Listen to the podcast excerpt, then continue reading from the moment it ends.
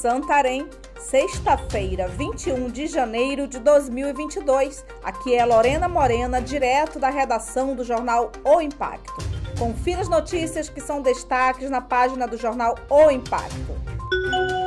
Por pilotar a aeronave sem condições de voo e com carga ilícita, piloto que sobreviveu a 36 dias na selva é denunciado.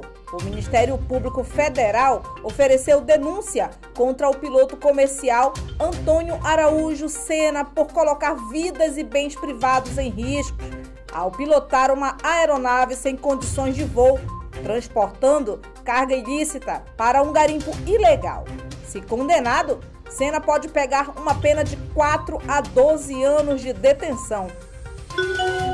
Agressões e tentativa de homicídio marcam rivalidade entre ex-membros de motoclube em Santarém. Motoclube, intitulado Abutres Brasil, é alvo de denúncia. Na manhã da última terça-feira, 18, um ex-membro dos Abutres e agora atual integrante do Insanos Motoclube, esteve registrando o boletim de ocorrência na delegacia contra seu antigo grupo por lesão corporal e roubo, que teria ocorrido no último sábado, dia 15, de acordo com a vítima, identificado como Leone da Silva Ferreira, mais de quatro abutres, dentre eles um policial militar, o agrediram com socos, pontapés e empurrões decretada a situação de emergência em áreas afetadas por alagamentos em Santarém. A Prefeitura de Santarém, por meio do prefeito Nélio Aguiar, decretou na quarta-feira 19 situação de emergência nas áreas do município de Santarém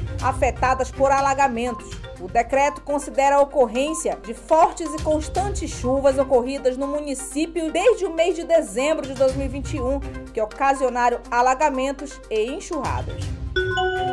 Justiça Federal determina a prisão do vice-prefeito de Jacareacanga. Condenou a quatro anos e um mês de reclusão o vice-prefeito de Jacareacanga. Valmar Caba Munduruku, por ele ter sido um dos líderes de um protesto violento contra a operação realizada em maio de 2021 para combater a mineração ilegal no município. Outros líderes dos protestos também foram condenados: Alain Everson Dias Carneiro e José Tiago Correia Pacheco. E para mais notícias, acesse www.oimpacto.com.br. Muito obrigada e até a próxima.